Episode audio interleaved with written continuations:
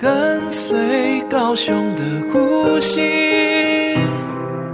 聆听港湾的声音，朝向希望的远航，徜徉大海的美丽。高雄广播电台，永远陪伴你。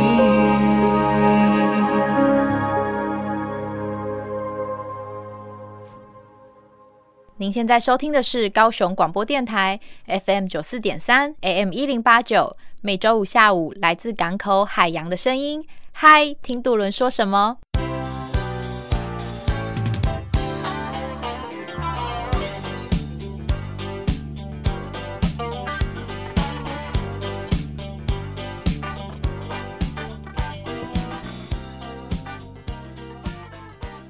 ？Hello，又到了每周五的下午，我们一起在空中搭乘渡轮。我是轮船公司的怡文。哇，上周呢，我们送走了一个呃，目送他，我们没有亲身经历，我们目送走了一个强台离开台湾，远离台湾。当然很庆幸呢，这个台风对台湾没有造成什么样的太大的伤害跟威胁哦。不过呢，我们渡轮。呃，没有被风吹走，我们都好好的。但是中间有一天，有其中的一天呢，因为受到这个影响，所以有点小小的暂时停航啦。当然，一切呢，就是在台风离开之后，一切都恢复正常，没有问题了。然后现在，据说现在是暑假的尾声了，是不是？呃，应该是。大学生、大人们的暑假的尾声，对，那不晓得最后呃，大家都是怎么样度过自己的暑假呢？我们在这一段期间呢，介绍了不少呃，在台湾各地从不同的城市、不同的港口所出发的这一些离岛的航班。呃，蛮好奇到底有多少人真的有去搭乘过这一些航班哦？以我自己来说，因为我们是没有暑假的，呃，待命上班族，所以没有什么样的时间可以规划到这些离岛的航班哦。所以我还蛮好奇，今年这样子，呃，在。这个疫情期间，然后大家所有的人都往离岛去了，然后这些不晓得离岛的这些航班载运的怎么样，搭乘率怎么样，是不是都是满满的人？但是我看了几个新闻报道，这样看起来哦，其实真的离岛航班很火红，很夯诶。呃，台湾人其实可能也是因为被没有办法被限制出国的影响，所以大家现在。能有各种新奇的方式，都想要试试看。过去可能大家已经习惯是搭乘飞机到离岛，那现在嗯，好像没什么好玩的了，不知道要玩什么了，于是试试看其他的交通方式，好像也觉得不错。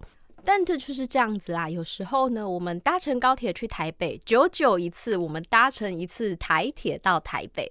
或是九九一次，我们搭乘一趟客运上台北，都会是不一样、跟新鲜感 都有新鲜感的旅程啦。所以，身为一个身在四面环海这样子岛屿的台湾人。呃，应该好像势必得要搭乘过几次这样子的航班哦。当然，身在高雄的高雄人们很幸福啦，我们随时都可以说啊，我有搭过船，我很常搭，我们搭那个渡轮很舒服，不会晕船，十分钟就到旗津。但就是呃，我相信真正在海上的这些讨海人，渡轮对他们来说不算是一个。你有搭乘过船的经验，他们应该不会认证这样子的搭乘海上经验，不认证。对，所以如果有机会的话，还是鼓励大家都可以呃利用这个暑假夏季的尾声，因为接下来呢，迈入秋天以后，海象就会开始变化万千哦。大家看到这个秋台的走势，应该也大概多少都知道，就是呃秋天这个。季节性的变化，天气上面的变化，好像就是属于一个比较难以捉摸跟预测的。所以，呃，我看到最近的气象，很多的气象报道，气象专家都说这个礼拜的预测是这样，可是不见得这个礼拜的天气真的是这样哦。在包含呃上一周呢，在这个台风的预测的时候。很多的专家也都是 说，这不是百分之百的预测，因为毕竟秋天就是一个变化万千的季节。对耶，秋天要来了。呃，这个周末过完了中秋，我们就即将正式迈入秋天，也正式的迈入了天气比较无法捉摸的季节。所以呢，也提醒大家，如果要出门去玩的话呢，真的是要呃做好气象。预测的功课 到了最后一分一秒，可能连出门前都不能放过，都还是要好好的再看一下这个气象预测，然后确定一下你出游的目的地跟出游的这几段这几天的时间天气到底是怎么样。秋天呢，这个也是很容易感冒的季节哦，再加上现在虽然说疫情是相对比较稳定，但是。大家仍然要注意好自己的身体状况，毕竟一个感冒，然后没办法出去玩，实在是非常的扫兴啦。那么呢，我最近有看到几个呃，在新闻就是在网络上面看到几个关于台风前阵子这个台风的评价。这几年的趋势，台风第一不来台湾，他们都是擦边球。即使来，也选在假日来。我这么猛然一想，才发现啊，对耶，我好像好久没有放到台风假了。而这台风他们是说好了吗？还是有做好什么功课？是不是就是来台湾度周末的？那这个台风呢，虽然对高雄没有造成什么样的影响。但是呢，我觉得我想要跟大家来聊一聊台风期间的港口发生了什么事情哦。没有什么重要的事情，也不是什么重大的呃故障，只是呢，我突然想说啊，好像很少人知道在台风期间这一些船是怎么样做。呃，防台跟避台的准备的，对，所以呢，大家知道在台风期间，我们可没有放假哦。即使呢，真的最后风雨很大，然后高雄市政府宣布了今天高雄停班停课。如果在台风当天是这样子的宣布的话，渡轮呢，其实都是看当时的风雨状况，然后来决定现在要不要行驶。所以呢，呃，因为这个渡轮它扮演着很比较重要的是交通的角色，所以。呃，如果大家已经都骑到了这个鼓山轮渡站的门口，然后因为一个停班停课，然后 需要你，哎，请你绕绕往南绕一大圈，然后骑到过港隧道，然后再。到了过港隧道以后，再到旗津，这样子其实大家一路上的安全也不是这么的安全嘛。毕竟骑车要骑很长一段时间，所以渡轮啊，他们呃真正要不要行驶的这件事情呢，其实是交给当下的船长来做决定的。那船长呢，就会依据他们多年以来的这些航海经验，以及对这个港口的熟悉度，对这个港口的熟悉度，知道开到哪里可能会有多大的风。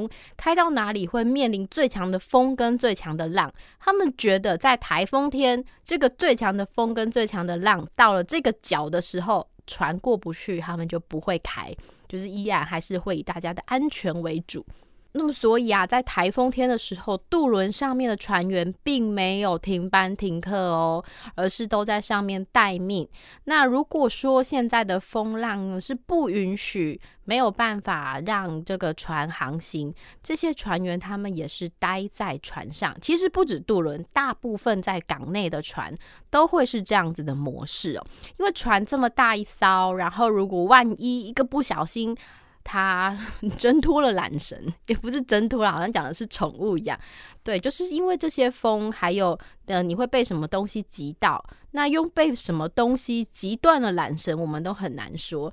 但是船这么大一艘，一旦它离开了在预期之外，离开了它的所在位置，那对于港口都是非常大的风险跟危险的，就是一个巨大的漂流物在港内，然后可能会。随意的冲撞啊，大家可以想象一下那个有点可怕的画面。所以呢，在大部分的船上呢，这些都会有船员在船上留守的哦。一来呢，是确定说这些船上面的所有的呃财产，还有这一艘船本身的状态是能够安稳的度过台风的。二来呢，也是如果真的有个什么万一的话，在船上的这些船员们都能够第一时间来做这些紧急的应变哦。对，所以这就是台风天。其实不止台风天，而是呃，在一些比较极端跟剧烈的气候天气的时候，船上的船员们是在做这些事情哦。我们休息一下，待会回来。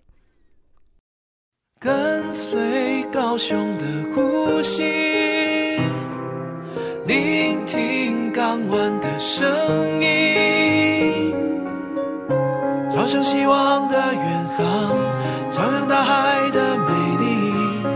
高雄广播电台，永远陪伴你。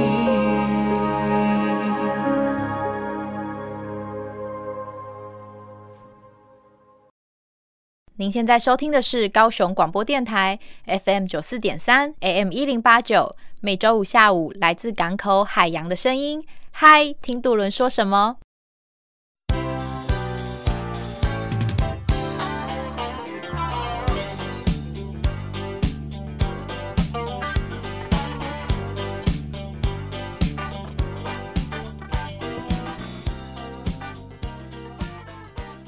？Hello，欢迎回来。今天呢，我们来讲讲一些关于渡轮但你所不知道的事情哦。呃，这好像是前一阵子有点老梗了，但是是在这个 FB 上面呢，有很多的这样曾经有玩过一个关于什么什么你所不知道的事。那么我想呢，关于渡轮哦，应该呃，关于港口啦，关于港口跟船有很多是。嗯，要在这个里面身在其中工作的人，好像才会知道的事哦。所以今天来跟大家解密一下关于渡轮你可能不知道的事情哦。那我们在上一段的节目呢，来跟大家提到的是，呃，台风天这些船都在忙什么呢？不是绑在旁边就没事哦。台风天呢，其实对于很多的船东、船主人来说，也是一个很担心会睡不着觉的时候，因为毕竟船。就在海上嘛，它又不像我们的车子，好像可以开到哪里去避 避风雨，然后你还可以开到什么地下室啊，开到或者是开到这个比较从地下室开到比较高的地势上去，那或者是你可以停进一个可以遮风挡雨的室内。但这些船呢，就是停着，就是停着，就是停在那里，没有地方去了。所以呀、啊，这个台风天的时候呢，这些船其实会做一些蛮特别的防台哦，包含呢，在台风天之前呢，呃，原本系一条缆绳，他们就会加倍变成三条、四条、五六七八条都有可能会依据这个船它所停泊的位置而决定。如果它所停泊的位置是非常容易遭受风啊，直接迎风面、迎浪面这种的，它就会加。系比较多条的缆绳，所以在台风前呢，其实船员们都非常忙碌的。甚至呢，如果有一些呃是已经气象预报说会从西南边，就是会对高雄港有直接影响的台风，其实呢。呃，大部分在外面的台的这些呃船舶啦，就是像是呃原本它可能停在外港，没有进到高雄港里面来，但是他看见了这样子的呃防台的预报呢，他就会开始申请把船停进港口内，毕竟港口内还是相对的安全跟安稳一点啦。所以有的时候啊，在高雄港内呢，也会面临一个 呃港呃那个什么泊位不够的问题，就是所有的包含在外捕鱼的渔船啊，都知道啊有台风来了，于是加足马力赶快回家。然后呢，就是如果是要一个直扑高雄，会影响高雄的。呃，这个台风呢，你就会看到高雄港内满满的船，然后而且每一艘都绑五花大绑的。但是呢，这个五花大绑也不是说绑得牢牢的、紧紧的就可以哦。其实有一个秘密呢，呃，这个是大家平时生活智慧网不会用上，就是这些船呢，在海上、在河面上啊，其实也不能够系得太紧。嗯，因为这个缆绳呢，要留一些弹性跟空间，让这个船可以跟着浪，可以跟着海浪 上下起伏的这样子的幅度跟空间哦。所以这真的很靠船员的经验跟专业度。那如果是我们的话，一定是绑得乱七八糟的嘛。对，所以呢，这就是船员们专业的地方哦。那这是关于防台的一些小秘密。让大家知道一下台风的时候船都在忙些什么。那再来呢，来跟大家讲说，常常搭乘渡轮的话呢，大家应该也就会有一些印象是。呃，很多时候渡轮必须要在海上等着礼让其他的船经过。我曾经有听过一些呃客人的抱怨哦，就是也不是抱怨啦，就是 murmur 说，怎么我上次来也是等，这次来也是等。但我呢，我我我想要跟大家说，如果你有一有幸。有这个机会呢，是有一天你搭乘渡轮，然后必须在海上等着礼让其他船经过的时候呢，这个其实也蛮幸运的耶，因为你可以看见一艘，即将会看见一艘很大的船从你的眼前经过。那他可能是要到其他的国家，可能航行到外海，或是也有可能只是出海去捕个鱼，等一下就回来哦。对，但是所以呢，当你遇到了你搭乘渡轮，然后你在海上等待的时候，真的要放下你的手机，不要想说啊，可以来划个手机，放下你的手机，然后来看看是哪一艘船，长得怎么样的船经过你的面前呢？那为什么常常渡轮会遇到这个要等船经过的状况啊？其实其实是因为我们地处在一个交通的嗯密集枢纽地带，就是一个很繁很繁忙的十字路口的意思啦。这个十字路口呢，其实它就是位在高雄港的主航道。那呃，大家知道高雄港是一个国际级的港口嘛，所以往来的船是非常的频繁的哦。那这十字路口呢的一一端。关呢，就是进出高雄港，然后另外一个纵线呢，就是进出旗津跟鼓山，所以我们就是在这样的交错地带上面，当然很常就会遇到进出的船哦。那谁等谁呢？通常啦，一般来说，如果是已经船长判断很近距离了，我不停不行，不让不行的话呢，通常一定都是渡轮等这些大船，毕竟这个出。出去的船呢，一定再怎么样小，都会比渡轮还要更大一点吨位嘛。那么这个大船哦，其实船是没有刹车的，大家知道吗？船不仅没有刹车，也没有。那个什么后照镜，所以呀，这个船如果遇到了紧急状况，真的要它马上在海上刹车停下来，静止不动，其实是不可能的。所以呢，渡轮的船长啊，通常因为大家都是有经验的船长，所以知道说，呃，对于大船来说，它的减速、改变方向，还有呃。临时性的停下来都是相当麻烦的一件事哦，所以当然渡轮呢就会先选择礼让这些比较大的船舶，让他们可以维持原本的方向跟航线前进。所以呢，如果你有这样子幸运的机会，在海上遇到遇到了一艘让你等待的船，你也可以看看这是哪一个国家的船，猜猜它可能要开向哪里。再来跟大家说，通常呢我们在等这个船通过的时候一定都是礼让嘛，所以就会从这个船的船屁股，从它的后方经过。从船的屁股呢，你就会看见这一艘船哦，你就能够从它的屁股看见它的港口、它的注册港、它的注册的国家是哪一个国家。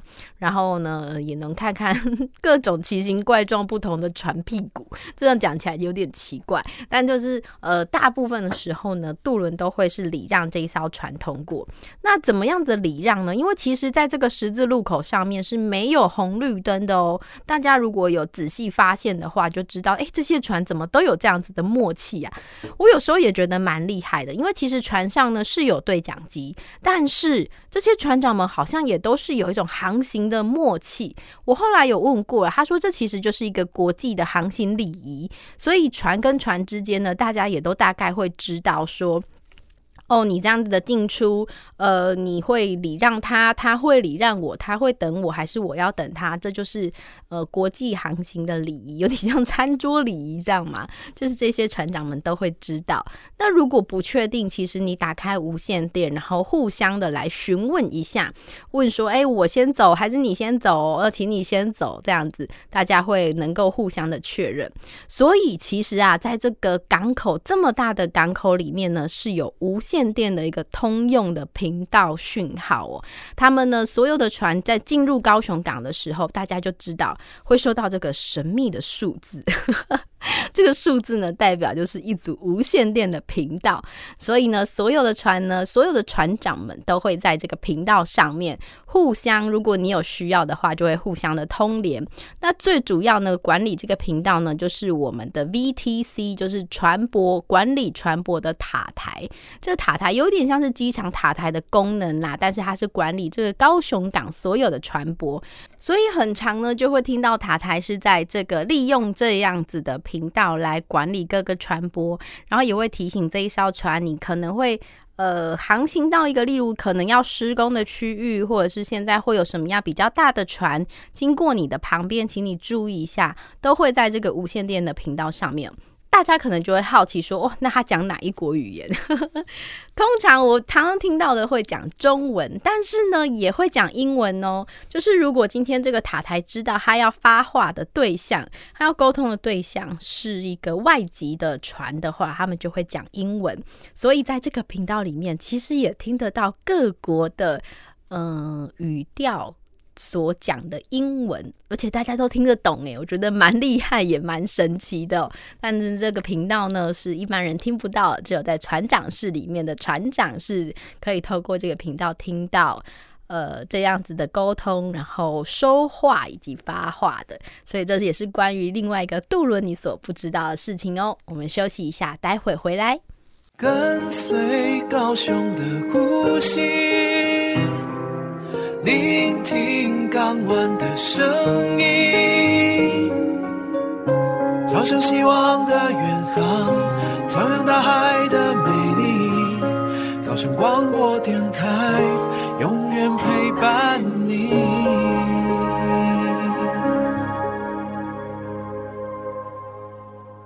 您现在收听的是高雄广播电台 FM 九四点三 AM 一零八九。每周五下午，来自港口海洋的声音。嗨，听渡轮说什么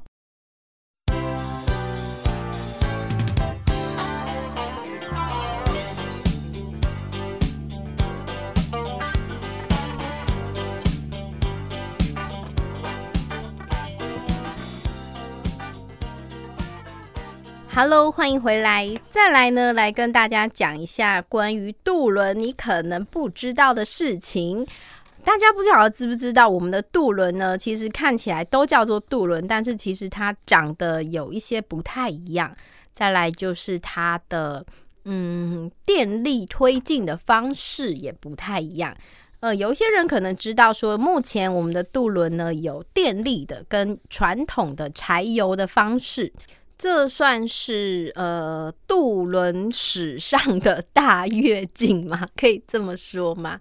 其实呃过去当然所有的船舶呢都是用柴油引擎，然后接着随着科技的发达跟进步，于是就渐渐的开始有一些绿能的船啊、电力的船啊出现了。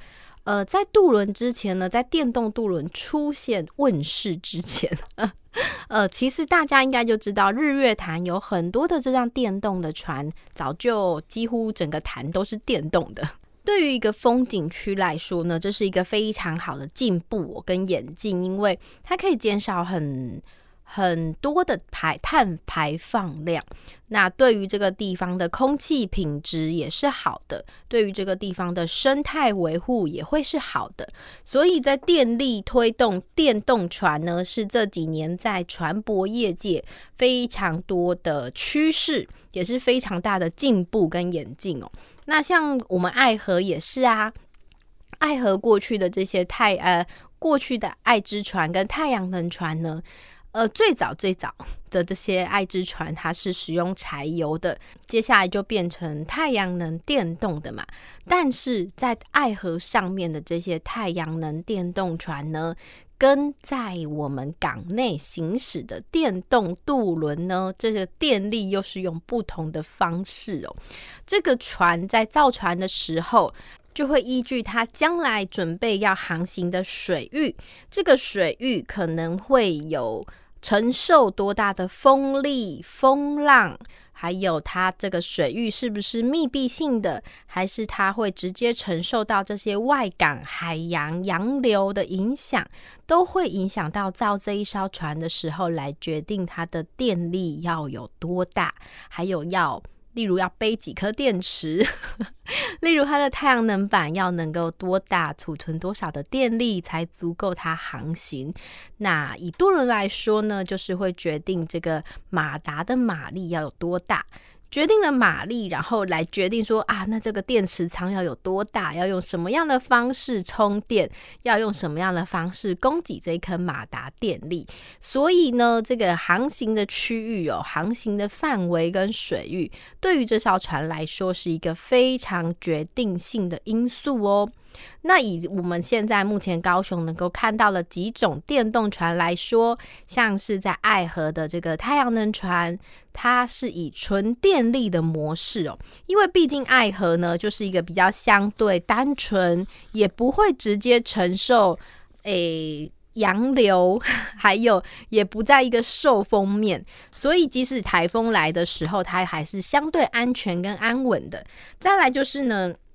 它的载客量也是相对没有像渡轮那么多嘛，它也不用承载机车载的这么重，所以它可以使用电池的储能系统，就是全电力、单纯都是电力系统的方式来营运，来配备这项电池就足够它来营运了。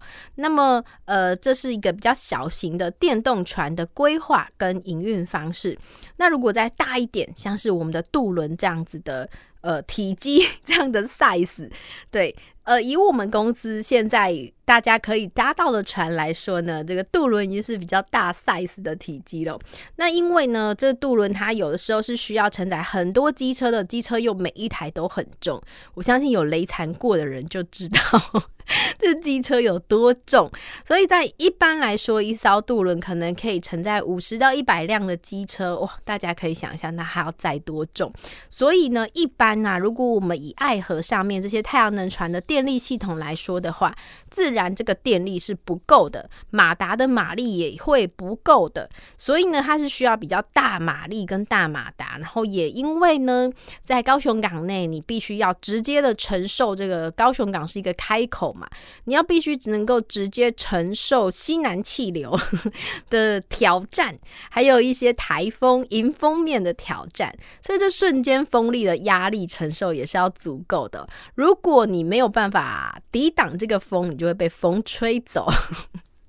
对，这样讲起来好像有点有点薄弱的感觉，但是的确就是这样子，所以。嗯，在这些高雄港内，我们目前营运的这些电动渡轮呢，它其实都是以串联式的油电系统，是油电混合的哦。那这个油电混合呢，可是大家搭起来，其实你并没有特别的感觉是它现在是油还是电的模式，是因为呢，它并不是像我们过去的柴油的渡轮那样子会有很重的柴油味，或者是你会听见很明显轰隆隆的柴油引擎运作中。而是说它会使用一个柴油发电机，然后发电。当电池里的电力用完的时候呢，就使用柴油发电机发电供给这个马达，也一样有电力可以继续的推进这一艘船前进哦。所以，呃，当然，因为船上的电池永远，呃，除非我们要。配备非常大的电池仓，载着非常非常多的电池，不然呢，以现在渡轮每天这样子很长时间的营运状况下，当然这个电力一定是不够使用的。那当然也没有办法说，哎，我现在没有电了，所以赶快停下来去充电，那把客人放在晾在一边嘛，一定会被骂的嘛。所以就是就是我们现在的电动渡轮呢，使用油电混合的方式，但是它依然是跟电动船跟纯电模式。是一样是有这样子的优点，是它一样是很低碳排放量的，而且噪音也很低哦。那么呢，在我们前几集所提过的，我们有一些高速客船，他们所使用的也是有油电油电混合方式的高速客船哦。但这些船呢，他们所呃，它的发电系统可能就跟渡轮又更不一样了。他们有的会采取并联式的油电系统，那他们就是比较供给更大型的船舶航行外海，需要更大电力跟马力的船舶所使用的。那实际的使用呢，就是像是我们的工作船、拖船，还有一些高速客船等等的，他们会使用这样子的油电混合的系统哦。不过毕竟。呃，电动船就是有电嘛，所以大家知道我们渡轮的充电站在哪里吗？我们渡轮其实是有充电站的哦。呃，一个地方呢，就在我们的旗津轮渡站。如果你在假日搭乘栈二库往旗津航线的话呢，这个候船室它其实就是一个船的充电站哦。所以当你下船在旗津轮渡站的这个候船室的时候，你就会看见你的右手边有一个充电柱，那它也是有充电线的，它的充电线非常的长又很粗哦。然后它就是当它充电的时候呢，它就会。哎，拉着这个电线，然后接到船上面的插座上。那有另外一个地方呢，就在我们鼓山轮渡站这里，其实也会也有一个充电站的，只是大家平时呢可能看不太出来这艘船正在充电，因为那边周围很多的渡轮停靠嘛。但是呢，目前我们的电动渡轮是有这两个充电站在。呃，可以提供充电的哦。当然，随着未来，如果我们的电动渡轮越来越多的话，这些充电站也会陆续增加的。再来，大家搭乘渡轮的时候呢，其实你应该或多或少也看得出来，在高雄港内的各种船舶，大家好像材质也不太一样哦。是的，呃，渡轮呢，以渡轮来说，大部分的渡轮呢会是钢铁钢构所组成的。呃，这是因为我们要载很重，刚刚说了嘛，我们要载很多的机车，那所以它是必须要能够承重的。那承重最好的材质当然就是钢铁啦。所以呃，大部分的渡轮呢都会是钢铁构造的。那如果你在高雄港内看到一些游艇啊，或者是有搭乘过我们的有港轮，它所使用的呢就是玻璃纤维的材质，这个材质会比较漂亮。也会可以亮亮的、美美的，但是呢，就是它的承重的力量是比较不足的，所以如果只是单纯的载客。在游艇上面的这些客人，那是 OK 的。所以，呃，以载客为主的船舶呢，他们就会是用 FRP，用玻璃纤维的材质。